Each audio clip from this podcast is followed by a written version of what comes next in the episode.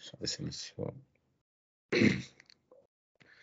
Olá, pessoal, tudo bem? Boa noite. Sejam bem-vindos mais uma vez para o nosso NC de hoje, nosso encontro, que eu sempre fico muito feliz de chegar às segundas-feiras e estar tá aqui com vocês.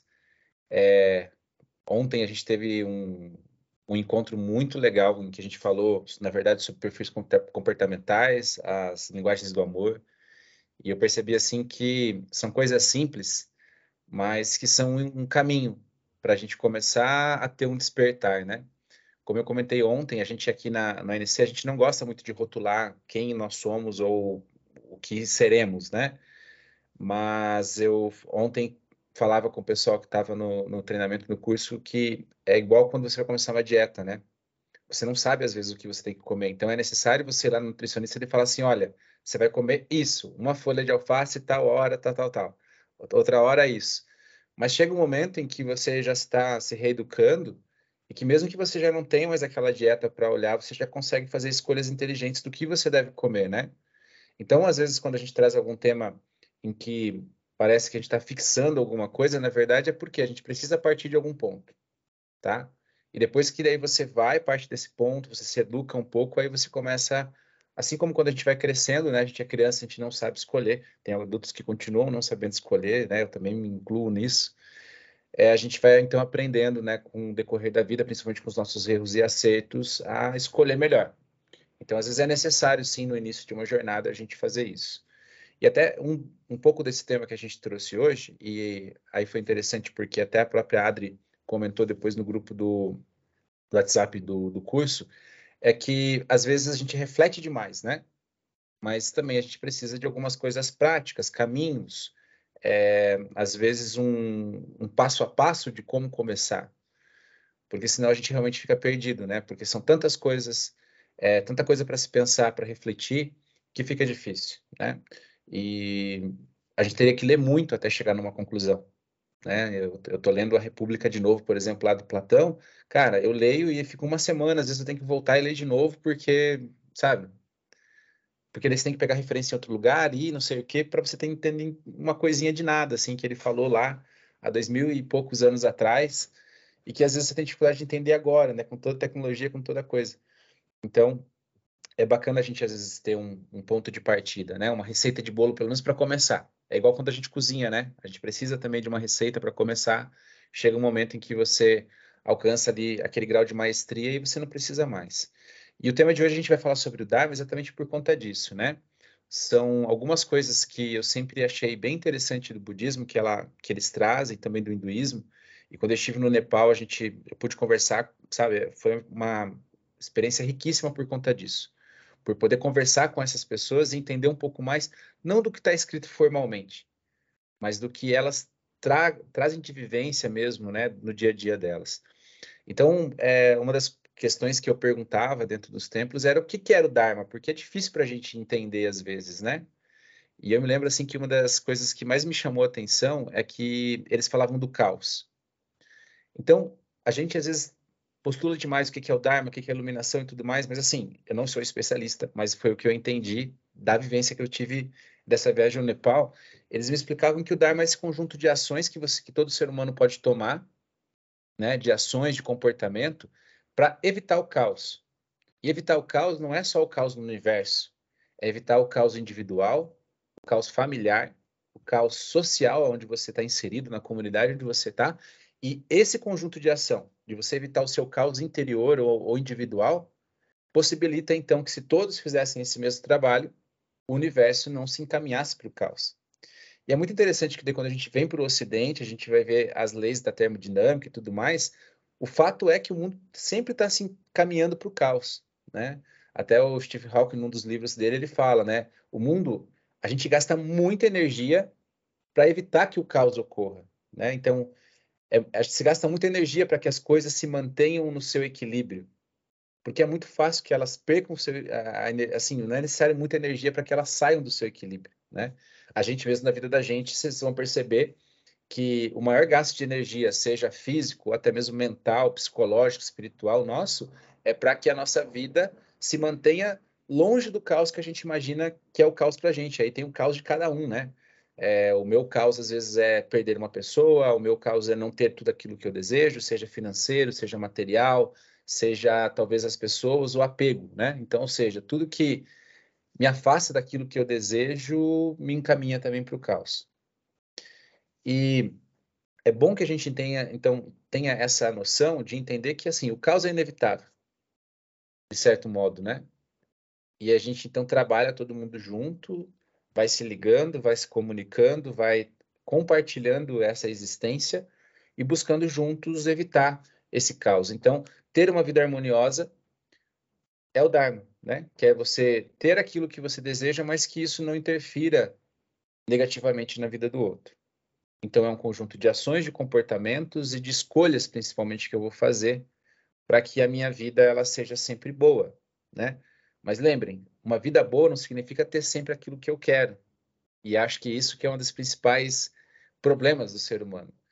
E tanto é que a história conta, então, quando o Buda se iluminou. E ele, ele escolheu sair do trânsito para repassar os seus né, os seus ensinamentos para que outras pessoas pudessem. Olha, olha só que isso já traz uma, uma, um conceito muito bacana, né? Ele poderia ter ficado lá, mas ele escolheu, talvez por isso que hoje é, seja também tão lembrado, porque ele escolheu sair desse trânsito, dessa iluminação que ele estava ali, não do estado de iluminação, mas sair daquele, daquele estado que ele estava ali para transmitir os seus ensinamentos para o mundo também. E geralmente, quando a gente obtém sucesso de alguma coisa, é difícil as pessoas que voltam, né, para contar. E a gente daí também, eu, eu gosto de fazer esse, esse, essas analog, assim, né, essas comparações. Na Bíblia também, lembram, né, que Jesus fala assim: vai, não conte para ninguém ou vem aqui, e aí somente um daqueles voltou para agradecer o milagre que tinha sido feito. Então a gente percebe que esse princípio da gratidão, da reciprocidade, a gente viu isso também lá em Machu Picchu, no Peru, né? O pessoal que viajou conosco, eles falam muito da reciprocidade. Então, quer dizer, é um, é um princípio básico que permeia todas as pessoas que buscam ser pessoas melhores, serem seres humanos melhores. E quando ele volta desse trânsito, ele transmite, então, para os seus discípulos é, uma série de, de, de vamos dizer assim, passos ou coisas que eles deveriam cuidar para alcançar a verdade. E uma delas que ele traz são as quatro nobres verdades, primeiro, que são coisas que todo ser humano, existindo, estando aqui, vivendo, estando vivo, ele está dentro, né? Então ele precisa entender para tentar sair de, desse ciclo, para que daí ele consiga então evoluir. A primeira verdade que ele traz das, das quatro novas verdades é a verdade do sofrimento. Então até tem uma frase muito interessante que eu sempre eu, me marcou que é, né, quando nasce um ser humano, nasce uma insatisfação. E eu, vocês já devem ter visto eu falando isso algumas outras vezes. E a gente é insatisfeito com quase tudo, se não com todas as coisas que acontecem na nossa vida. E até quando a gente falou sobre o que nos é bom e o que é que a gente deseja, era bem isso que a gente também desvia lá, Platão falando através de Sócrates, né? Que o ser humano ele deseja uma coisa e a partir do momento que ele alcança aquilo que ele deseja, aquilo às vezes se torna um problema para ele, né? E eu vejo um, um exemplo, por exemplo, é, eu e a Ana a gente escolheu a casa que nós estamos aqui, locamos ela. No início, quando a gente não conhecia a casa direito, ela era perfeita, né? Nossa, as coisas vão ficar aqui, a gente vai viver junto aqui e tal. E eu falo para ela, agora que a gente está aqui, a gente já tem uma lista de coisas que de defeitos que a casa tem, né? Só que eu não conseguia ver isso no início porque tinha todo o encantamento, porque era algo que eu queria muito, não era só a casa, porque não é só aquilo que a gente fala, né? não é só o ato, a, a, a questão física em si, mas é todos os sentimentos e emoções que estão atrelados à conquista daquilo. Então seria vir morar com a Ana, ter a nossa família toda junta, não ter mais que ver a Ana partindo toda noite e voltando no outro dia. Quer dizer, uma série de realizações. Então, essa euforia também por aquilo que a gente deseja nos cega às vezes. Agora mesmo recentemente, é, por que, que eu estou falando isso? A gente foi ver uma outra casa. O mesmo valor que essa, um pouquinho maior, um pouquinho mais bonita, mas a pintura não estava tão boa. A gente viu umas infiltrações, a gente percebeu que o barulho da rua era alto. E eu fui lá e falei, olha, eu ficaria nessa casa já que tem esses problemas, portanto. A pessoa falou, não. Eu falei, então eu estou feliz lá onde eu estou, porque lá pelo menos eu sei quais são os problemas que eu vou lidar, porque esses foram os problemas que eu vi, né? Teriam os outros problemas que ainda eu enxergaria daqui talvez quatro, cinco meses. E é por isso também que ter um relacionamento nos traz tanta insatisfação às vezes. Porque na fase do encantamento, que eu já falei para vocês que é lá que nem a, o caramelo da maçã do amor, né? Todo mundo fica ali, é gostoso, mas a hora que você passa do caramelo, você morde a maçã, e o caramelo era tão intenso, o sabor tão doce, né? Que quando você morde a maçã, não dá aquela brochada, vamos falar assim, você fala, mas né, cara, era aquela coisa, de repente, ah, você morde. Porque são poucas as pessoas que conseguem, né, dar aquela mordida pegando caramelo e tudo junto e trazendo todo o sabor para a boca. Então nós temos que aprender sobre isso. Então a tristeza, a lamentação, a dor, a angústia, o desespero é sofrimento, né? E olha só, a união também, que nos traz muito sofrimento, é a nossa união com aquilo que é desprazeroso. Porque muitas vezes a gente se vê unido com coisas que não são prazerosas mesmo. É, é, é quando você cai naquelas coisas assim que você não escolheu, né? A gente fala muito da escolha consciente aqui. Você não escolheu, mas de repente você está atrelado com aquilo. É como ser cúmplice de algum crime que você só estava ali, né? Quando, é igual quando a polícia para, o cara vai prender, ele fala, não, só, só, ele só me deu uma carona. É mais ou menos isso, entendeu? Quer dizer, eu de maneira inconsciente não percebi que esse cara, ele sempre estava assim, estava lá no outro lugar, e aí peguei carona com ele. Pode ser que seja verdade, né? Mas, mesmo assim, quem escolheu estar ali naquele momento com ele foi eu. Então, paciência, né? Temos que temos que arcar com as responsabilidades. Também é um sofrimento da separação daquilo que é prazeroso. Porque muitas vezes eu sei o que é bom para mim, mas o que eu acredito ser bom para mim e desejo já não é mais possível ter acesso. Seja uma questão de alguma coisa, uma substância, de uma pessoa, de um bem material, de um sentimento, de um desejo, né? Então, isso também é uma grande satisfação que nos aflige aí, né? E não obter o que deseja, eu acho que é o mais fácil de todos a gente entender, né? Ou seja, eu quero algo demais, eu não consigo e aquilo me traz uma grande satisfação. E a gente vê em Cascavel, principalmente, a cidade que a gente vive aqui, uma satisfação com o tempo, né? Porque no sábado é porque estava calor demais e tinha chovido na sexta. Aí ontem é porque podia chover, mas estava quente. E hoje é porque está chovendo e esfriou. Então, quer dizer, quando nasce um ser humano, nasce uma insatisfação, né? Então, essa cobiça, nossa raiva, nossa ignorância, eles acorrentam a gente nessa ilusão de que a gente, para ser feliz, tem que ter alguma coisa, né? Ou seja, o nosso apego às coisas, às pessoas e também aos nossos pensamentos. Principalmente, talvez, os pensamentos que são a fonte, né, de todos os nossos apegos aí. A gente acredita e aí parece que é verdade, né? A gente tem que ter aquilo de todo jeito. Então, isso é um grande problema aí. Então, essa outra, é, esse sofrimento, essa insatisfação que nasce, ele é, é, algo que a gente tem que buscar entender. Qual que é realmente o que, o que move a nossa insatisfação? E talvez ali esteja a origem de muitas coisas ruins que a gente carrega, que em vez de gerar o tal do Dharma, a gente gera um pouco de karma, porque a gente não está no controle, a gente não está consciente da situação, né? Então, isso é, é muito importante que a gente perceba, veja e esteja atento para isso, tá ok? A segunda verdade é isso que eu falei para vocês da ilusão, né? Essa ilusão que a gente tem, que a gente acredita que a gente tem que ter tudo, que a gente vai ter tudo, mas a gente não vai.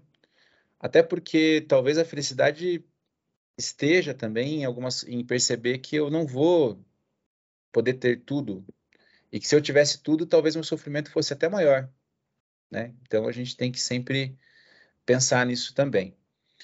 A terceira verdade é a verdade da cessação do sofrimento. Então vou repetir para vocês a primeira aqui,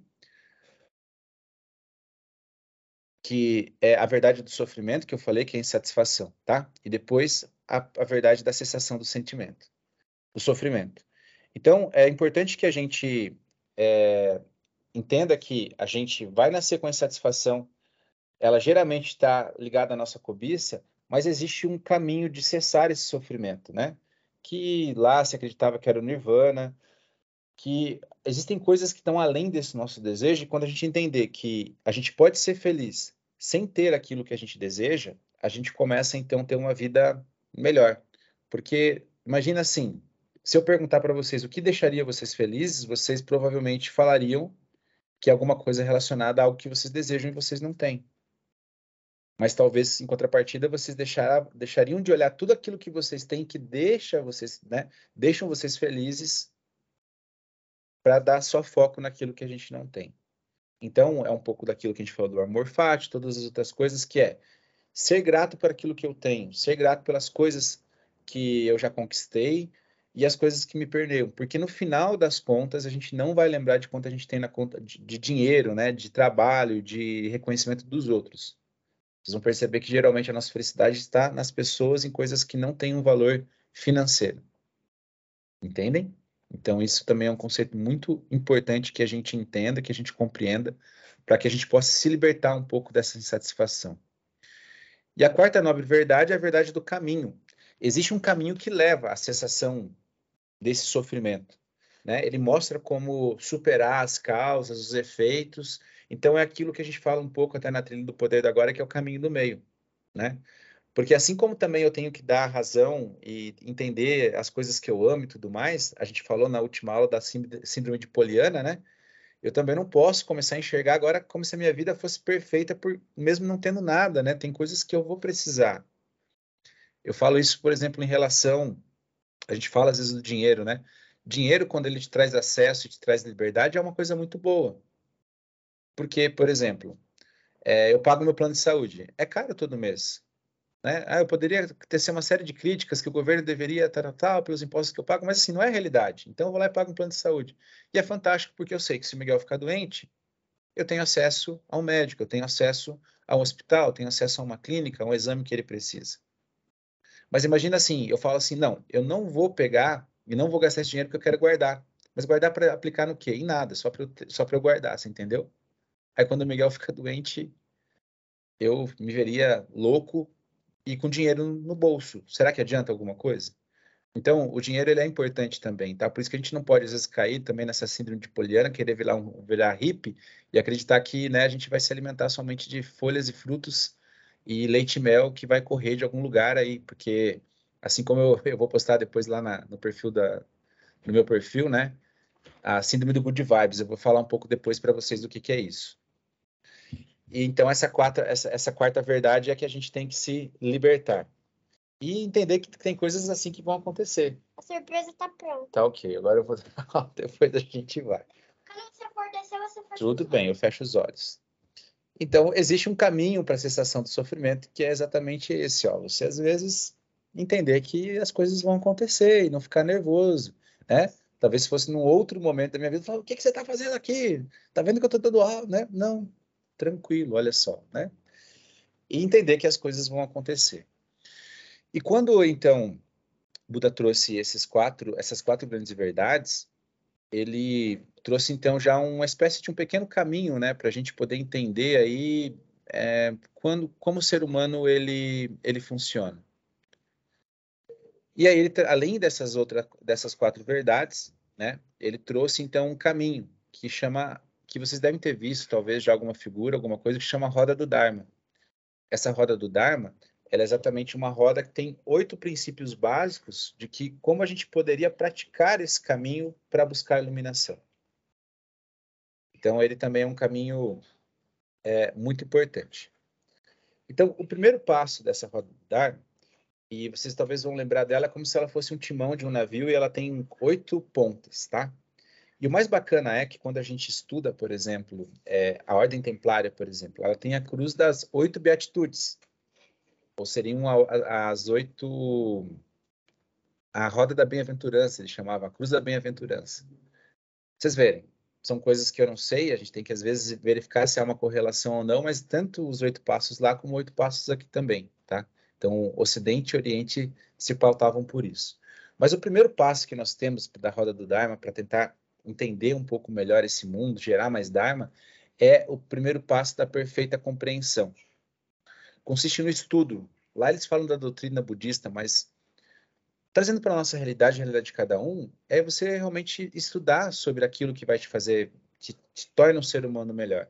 Talvez estar aqui no ANC, buscar terapia, sabe? Algo que faça com que você se aprofunde e se torne um ser humano melhor eu não quero deixar assim, é, isso como doutrina, por quê? Porque daí as pessoas vão acabar entrando em conceitos, ah, então eu tenho que procurar uma religião para ser bom.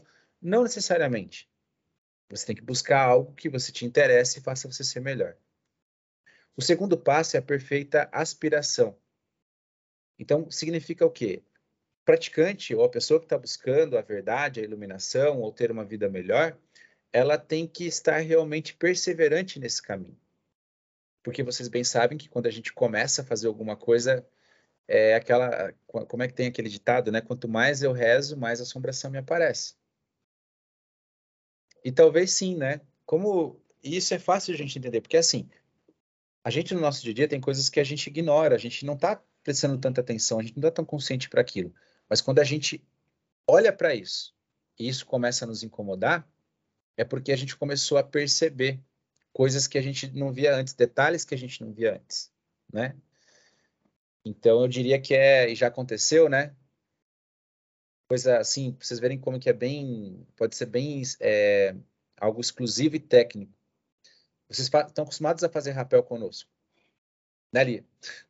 Se a gente vai às vezes visitar outro lugar, a gente, percebe, a gente na hora percebe que não não está certo. Por quê? Porque a gente não tinha consciência de um assunto. Eu estou dando esse assunto porque é uma coisa muito técnica, para vocês entenderem assim que às vezes você olha para uma coisa, você começa a entender daquilo e você fala e consegue pautar se aquilo é bom ou não. Então, por isso nós temos que estar perseverantes dentro desse caminho. O terceiro passo, a terceira, a perfeita fala, né? Ou seja, o praticante ele sempre tem que entender esse princípio que eu falei. Às vezes eu sei, mas os outros não vão saber, e nem por isso eu vou poder ser arrogante. Ou seja, eu tenho que ser agradável, verdadeiro, cortês e tranquilo com os demais. Aquela monge Tenzi, é, Palma, ela sempre fala isso, né? É muito fácil quando eu estou no retiro espiritual ou aqui no ANC, e a gente comenta disso também, eu estou na trilha onde as pessoas são corteses e agradáveis. E eu ser cortês e agradável também. Mas eu tenho que lembrar que a minha vida não é feita dentro dessa esfera. Não é feita no topo da montanha, não é feita dentro do retiro, ou seja, lá é um local que eu vou buscar inspiração para viver no mundo. E o mundo ele é um mundo normal. Quando a gente viaja para a montanha, vocês sabem bem disso, né? A gente vai e vive uma série de experiências transformadoras. Mas as pessoas que continuaram aqui, além do tempo delas, continuou a mesma coisa. Ela acordou, foi para o trabalho, teve problemas. Ou seja, você teve uma visão, teve uma experiência, né? é, transcendental que realmente mudou você, mas as pessoas que continuaram aqui não. E o que eu percebo às vezes é que quando a gente volta, a gente até olha para elas com um certo ar de arrogância, dizendo assim, né? Coitado, né? Eles não sabem o que fazem. Mas é porque, graças a Deus, né? De certo modo, um, né, a vida nos permitiu viver essa experiência. Então, nós devemos também enxergar isso de uma maneira amável com os demais, do tipo, talvez eles não entendam ainda aquilo que eu entenda. E assim como também a gente vai encontrar no nosso dia a dia pessoas que estão um degrauzinho a mais que a gente e que se olharem para a gente com esse olhar a gente vai se sentir mal, né? Uma das coisas que eu mais admiro no meu mestre do Kung Fu é que assim, eu erro, erro, erro e não teve uma vez que ele olhou para mim assim, sabe, com um olhar bravo dizendo: "Cara, eu já te expliquei isso um milhão de vezes, será que você não sempre com a mesma paciência, sabe? Eu acho que isso é uma das coisas mais bonitas que eu aprendi com ele no Kung Fu, assim, sempre com a mesma paciência. Sempre se colocando à disposição de ir lá e repetir com você aquele movimento. Eu estou fazendo Kung Fu vai fazer quase 15 anos. Ele vem repetindo os mesmos movimentos comigo há 15 anos. Vocês entendem o que é isso? Sem nunca ter me deixado mal por eu talvez não saber ainda o que eu devo fazer. Então, isso para mim já demonstra assim uma elevação espiritual muito grande, porque eu às vezes eu sou muito impaciente com isso. Até por ter dado aula, principalmente para de informática na, nas partes básicas, tem coisas que as pessoas me perguntam, falam, mas como que esse vivente não consegue, né? Entender o que está acontecendo? Eu já expliquei uma vez. então a gente tem que ter essa postura também de ser cortês, tranquilo e tudo mais. O quarto passo, uma perfeita conduta implica em seguir os cinco mandamentos, né? Não ser agressivo, não roubar, não ser sensualmente impuro, não mentir e não consumir substâncias ilícitas intoxicantes. Acho que pisco e algumas outras coisas pode, mas de resto não, tá? Mas assim, são princípios básicos que a gente encontra em todas as sociedades, né? Sempre tem uma lista de regras para a gente não seguir, que é o nosso contrato social. E todos nós estamos inseridos dentro de um contrato social. Além do contrato social da nação, do Estado e tudo mais, a gente tem a regra de conduta da comunidade em que a gente vive. Né? Por isso que, por exemplo, na Trekkers não pode ir de bermuda. né? E somos muito criticados e não será. Então, é uma brincadeira, mas só para vocês entenderem, né? Que cada lugarzinho vai ter as suas regras de conduta, de boa convivência e tudo mais. Ou seja, além de você seguir as, as, as regras gerais, também seguir essas regras que estão ali permeando onde você está convivendo. O quinto passo é o perfeito meio de subsistência. O praticante tem que possuir um meio de subsistência que não seja contra a doutrina que ele segue. Ali, no caso, ele fala budista, né? E eu me lembro que, quando eu comecei a fazer o curso de mandarim, é, tinha uma coisa muito legal. Eu fazia com, as, com a, as famílias de chineses daqui, na verdade, taiwaneses daqui, e teve uma época em que eu estava na Copavel e chegou alguém lá da China, e eles precisavam de um intérprete. E eu estava fazendo o curso fazia seis meses, eu nem arrisquei, tá? A, a tentar ser intérprete. E aí eu liguei para eles, porque pediram, se conhece alguém? Eu liguei, e eu falei, olha, a gente está aqui na Copavel, chegou um pessoal da China, eles precisam conversar, precisam de um tradutor. Eles falaram assim, Copavel? Sim. É, agora eu falei o nome da empresa, né?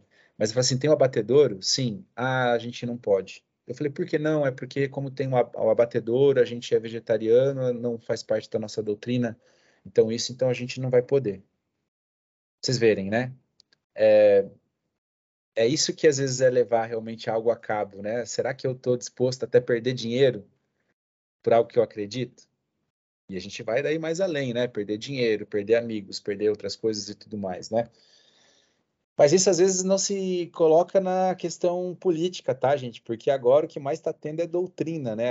temos um lado, temos o outro aí. A gente tem que ser tolerante e flexível nisso, tá? Não adotem é, coisas simplesmente porque disseram para vocês que é assim ou é daquele jeito. Então a gente tem que também ter esse, esse pensamento crítico, tá? São coisas que nos conduzem para o bem, não coisas que vão fazer a gente às vezes simplesmente brigar e no final tudo faria no mesmo saco. Sexto, né? O perfeito esforço o praticante então tem que se esforçar para melhorar sua conduta e sua, sua, sua, personalidade seguindo os ideais daquilo que ele está seguindo, né? Então, você escolheu uma doutrina, você tem que realmente se esforçar para que você se torne perfeito naquilo. E outra coisa do Kung Fu que, eu, que me chamou muita atenção no início era isso, né? É, eu queria melhorar no Kung Fu.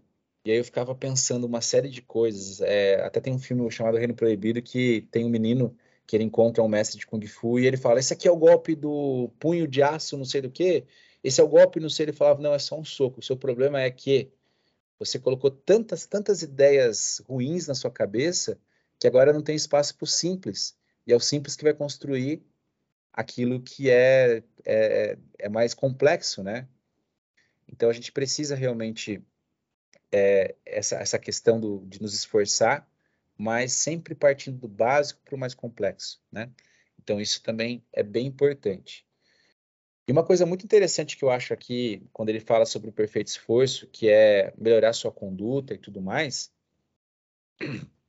é que muitas vezes eu fico, por exemplo, eu vou falar sobre uma coisa que é muito minha, por ser católico, que é, por exemplo, assim, eu falo, pô, às vezes a catequese podia ser tão melhor, né? É, ou a própria as pessoas, esse, assim, a, a, maneira com que é ensinada a religião poderia ser melhor e ninguém faz nada e não sei o quê. E aí um dia eu aprendi que a culpa é só minha. Porque se eu tenho essa visão e não estou lá no campo de batalha ajudando, é melhor eu ficar quieto. Entendeu? E vocês vão perceber que a maioria das pessoas que criticam, seja uma religião, seja um sistema de coisas que ela não entende, ela é omissa porque ela não busca ajudar e não se esforça para melhorar aquilo. Porque, por exemplo, eu acho que a catequese poderia, poderia ser renovada e já está acontecendo isso, poderia ser ensinada desse, desse jeito, mas assim, se eu sei, por que eu não faço? Entendeu? É desse tipo de esforço que a gente está falando também, né? Ah, se eu sei que existe um caminho melhor para me tornar uma pessoa mais tranquila, menos ansiosa e tal, eu fico falando, ah, esse cara devia fazer aquilo, mas assim, será que eu fiz para mim? Será que eu fui lá e fiz a diferença? Então, uma das coisas que eu acho que as nossas doutrinas elas morrem muito é porque pessoas às vezes estão bem capacitadas, até como nós que estamos aqui, nós falamos: "Ah, não, estou cansado, não vou fazer", né? Porque eu estou dando exemplo da catequese, porque eu pensei assim, ah, eu até poderia se tornar um catequista, mas daí todo sábado de manhã, quer dizer, quem está lá, mesmo fazendo algo que talvez eu não ache tão rebuscado, ou da maneira que eu acreditaria que deve ser que seria melhor, está fazendo já um grande esforço por si só, né? Que é de ir lá e comprometer seu tempo para aquilo. E aí talvez as cabeças brilhantes e pensantes que estão aqui é, não querem se esforçar nesse nível para melhorar alguma coisa que realmente faria diferença. Então temos esse também essa questão. O sétimo passo da atenção perfeita.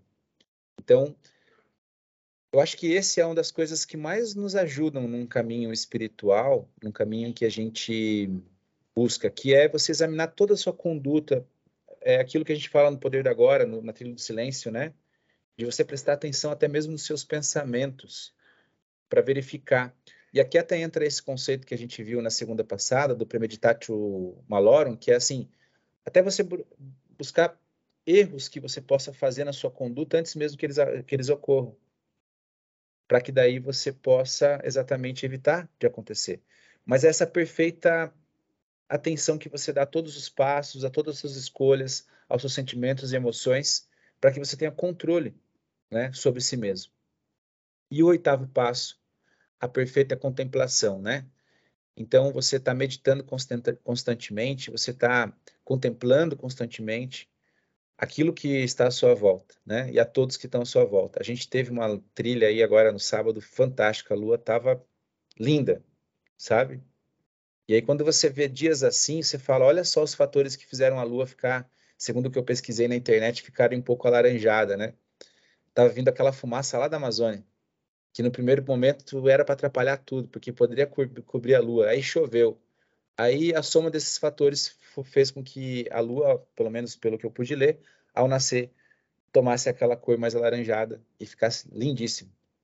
Então, quer dizer, é contemplar, entendeu? Tipo assim, aconteceu e não adianta ficar reclamando, mas olha só, talvez essa soma de fatores tivesse que ser assim para que aquelas pessoas que estivessem ali pudessem ter aquele momento, né? E eu me lembro que todos ficaram assim muito felizes com uma coisa que é muito simples, né? E no outro dia eu estava indo com a Ana para fazer o fundo da grota e o sol estava nascendo super laranjado. E como tinha ainda essa questão da, dessa neva, dessa, dessa fumaça, a gente via ele redondo, assim, igualzinho a bandeira do Japão ali, o sol nascendo. Enquanto a gente ia se deslocando para a trilha, o sol estava nascendo na estrada. Quer dizer, quando a gente tem essa perfeita contemplação, a gente todo momento vira um show, né? Todo momento é um espetáculo. A gente teve também no sábado um evento de um aniversário de uma, de uma amiga nossa.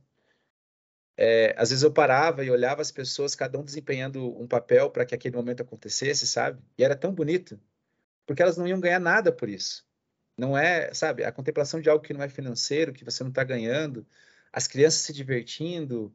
É, depois eu fui para a trilha e vi as pessoas felizes por caminhar na lama.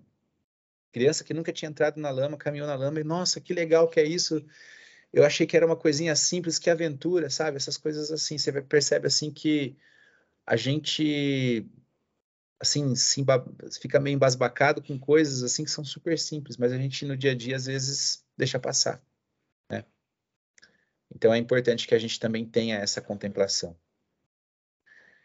E esses caminhos, eles servem então para que a gente possa exatamente ter um, um princípio, né, um caminho das pedras para que a gente possa prosseguir.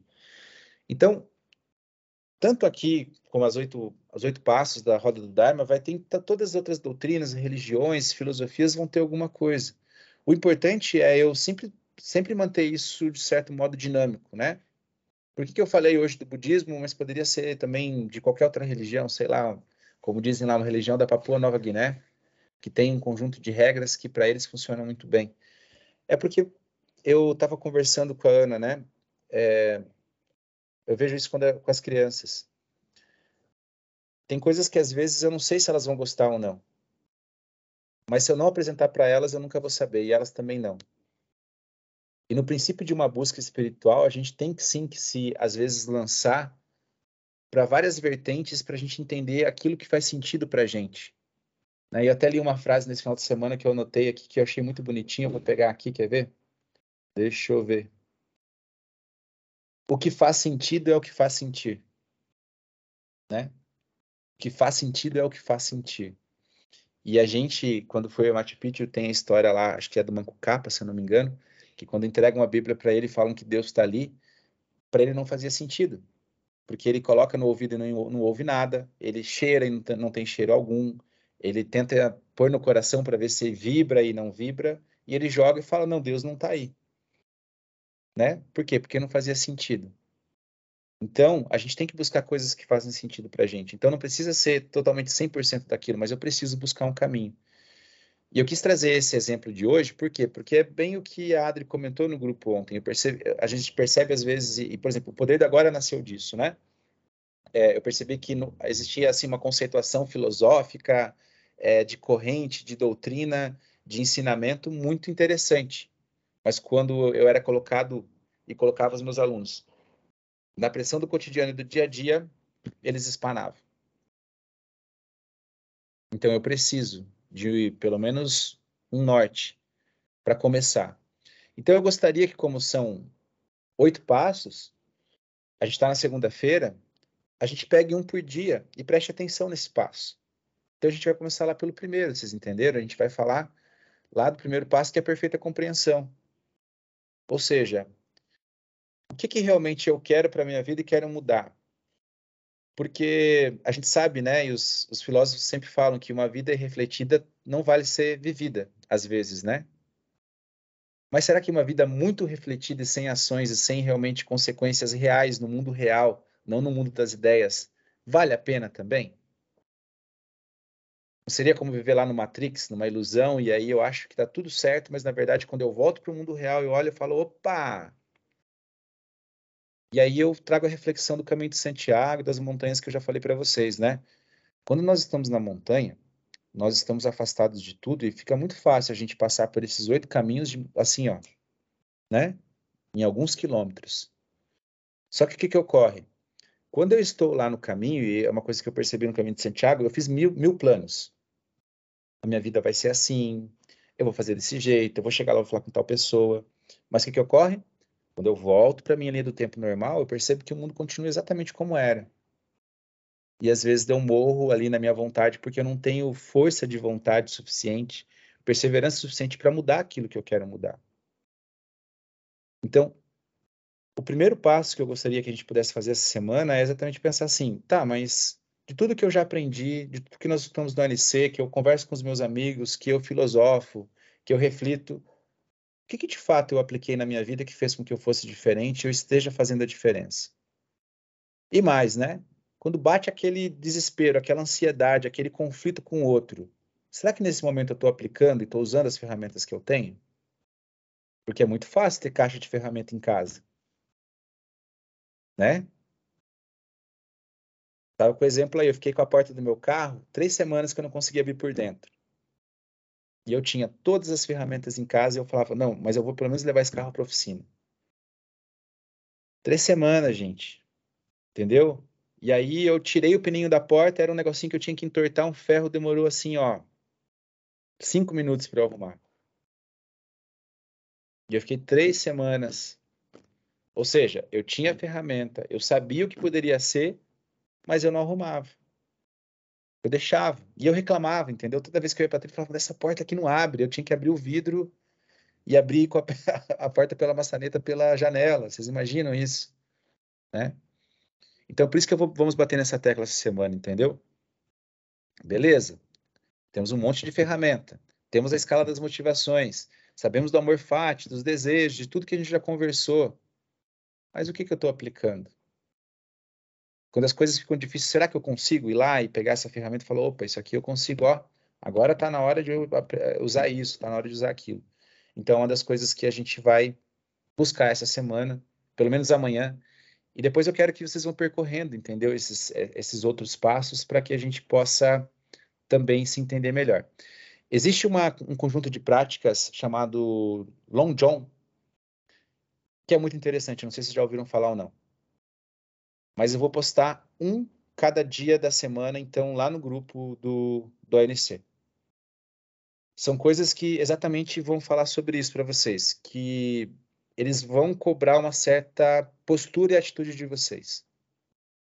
E a ideia é exatamente que, que, que os orientais trazem é isso, né? Que todos os dias eu escute um e seja bom em um. Não preciso ser bom nos oito. Eu preciso pelo menos ser bom em um primeiro. Depois, sendo bom naquele, eu vou para aquele, para aquele para aquele outro.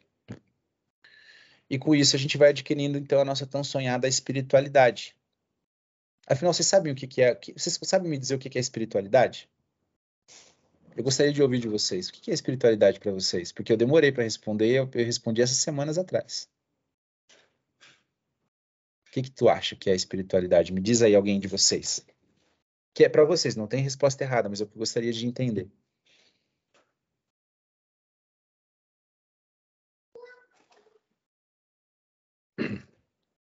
Dom, eu acredito que espiritualidade é quando você encontre essa paz, assim, com essa busca do universo, com alguma coisa. Algumas uhum. pessoas vão acreditar em Deus, que é um ser superior, outras pessoas vão acreditar no universo, né, em tantas outras coisas, mas a espiritualidade é quando você consegue se encontrar nesse espaço e viver exatamente essa harmonia, assim é, dentro de um, de um ambiente de tranquilidade. Eu acredito que a espiritualidade seja isso. Muito bom. Lia, Alexandra.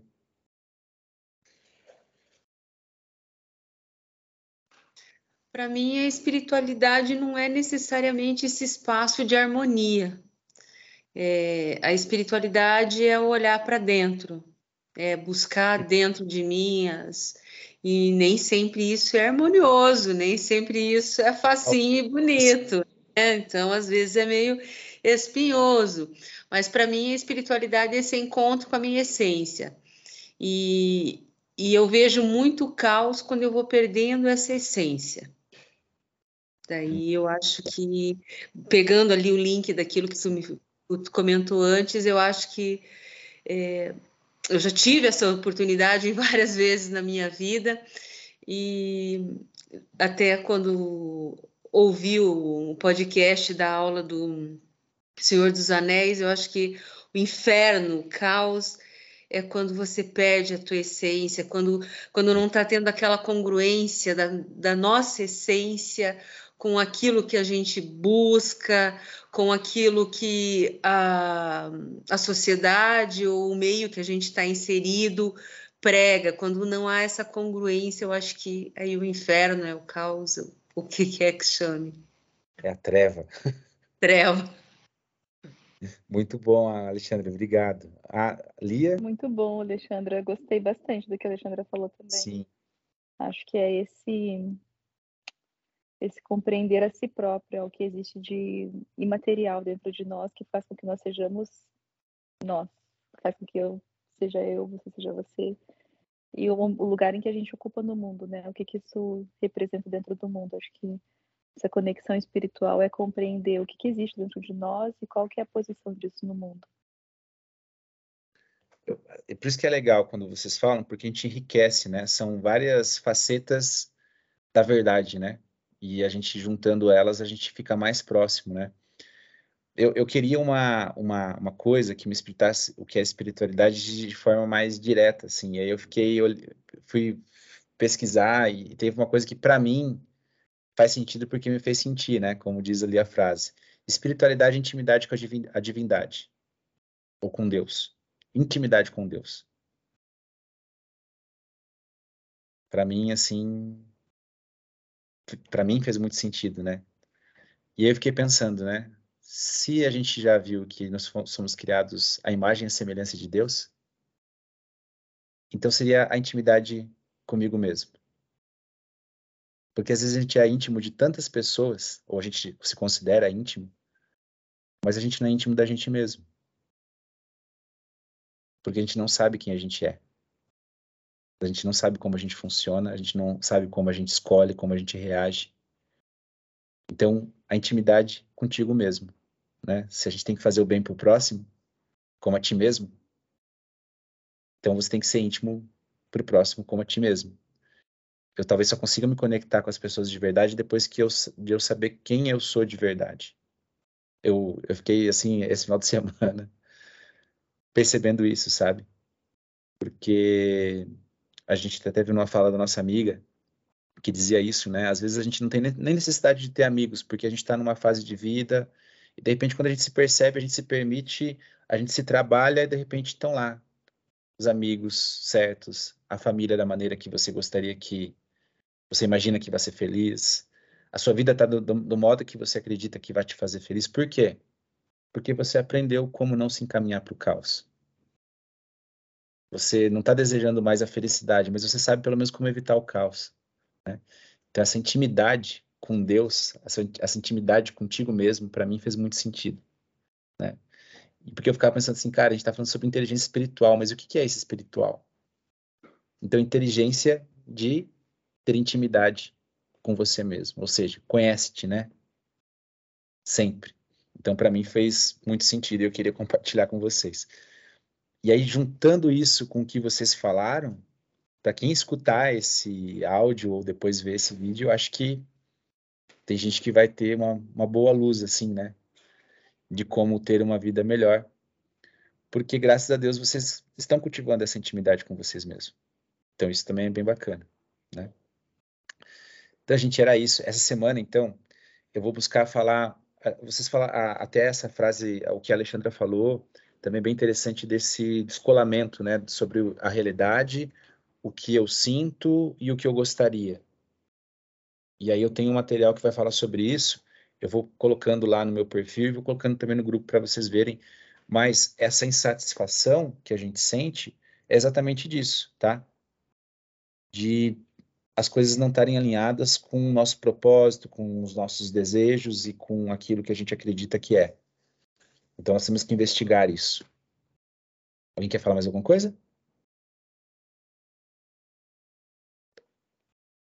Tranquilo, então, pessoal.